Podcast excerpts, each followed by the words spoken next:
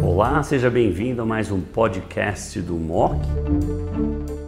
Hoje nós vamos falar do papel dos inibidores de ciclina 4-6 na doença metastática em câncer luminal-like, com um foco um pouco maior na última atualização do Monarch 3. Para discutir esses estudos, está comigo hoje a doutora Débora Gagliato, oncologista clínica da BP, a Beneficência Portuguesa de São Paulo, e uma das maiores experts de câncer de mama do Brasil. Débora, seja bem-vinda ao Vídeo Monk. Muito obrigada, doutor Buzaide. É um prazer falar de um assunto tão importante.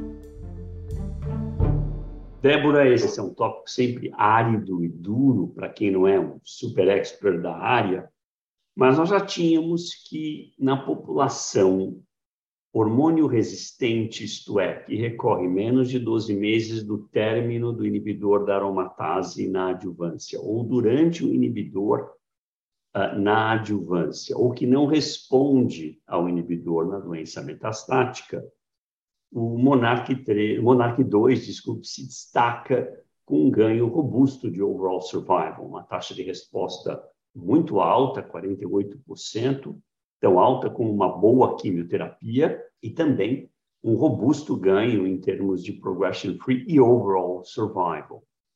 O Monalisa 3, na população uh, hormônio resistente, Aí temos que separar resistência hormonal primária resistência hormonal secundária.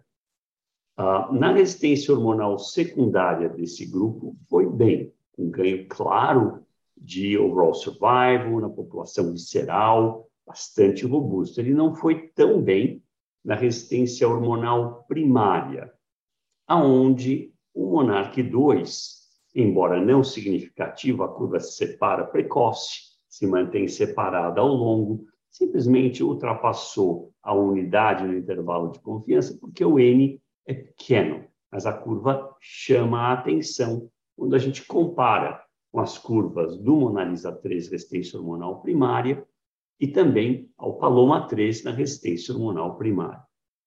O que mais me chamou a atenção agora na ESMO foi o ganho na primeira linha né, no paciente com doença hormônio sensível. Então, só relembrando para quem não é tão assim detalhista, que recorre mais do que 12 meses do término do inibidor da aromatase ou do tamoxifeno, porque o Monarch 3 obrigava um treatment-free interval de 12 meses, não importa qual era a hormonioterapia.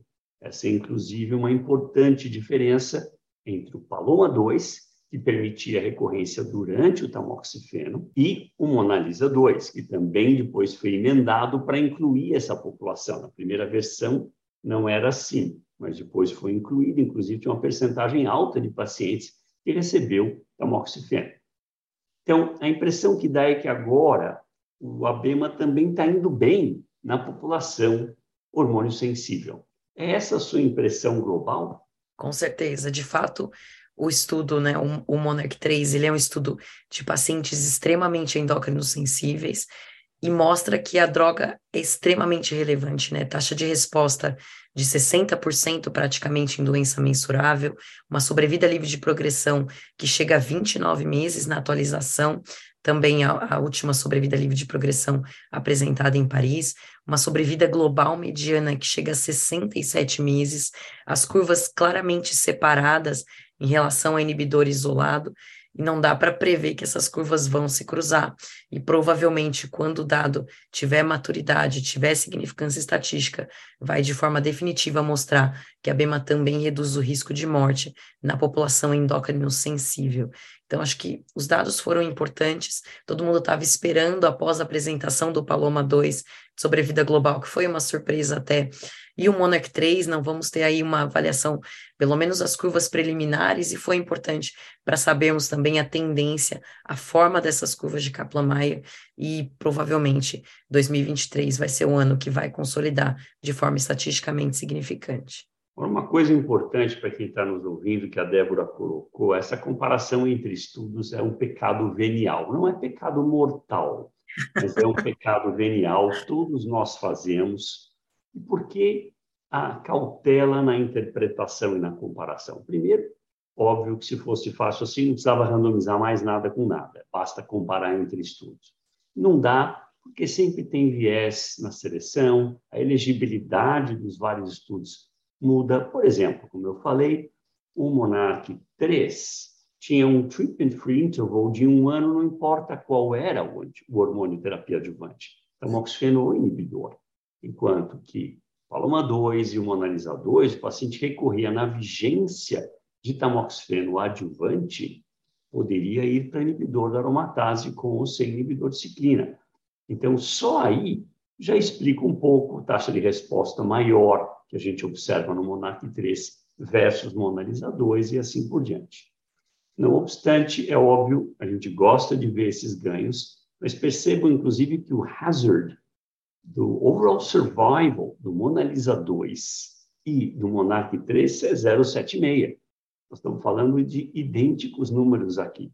24% de redução no risco de morte, mostrando que esses inibidores têm, de fato, produzido um ganho muito grande e agora ultrapassamos cinco anos de sobrevida mediana nos tumores luminais. Quando eu volto para os meus tempos de fellow, era um ano e pouco, depois foi parar em dois, agora estamos falando mais do que cinco anos. Isso é um ganho muito importante. Débora, muito obrigado mais uma vez pela excelente apresentação. Espero que tenha sido frutífero para vocês. Muito obrigado. Muito obrigada.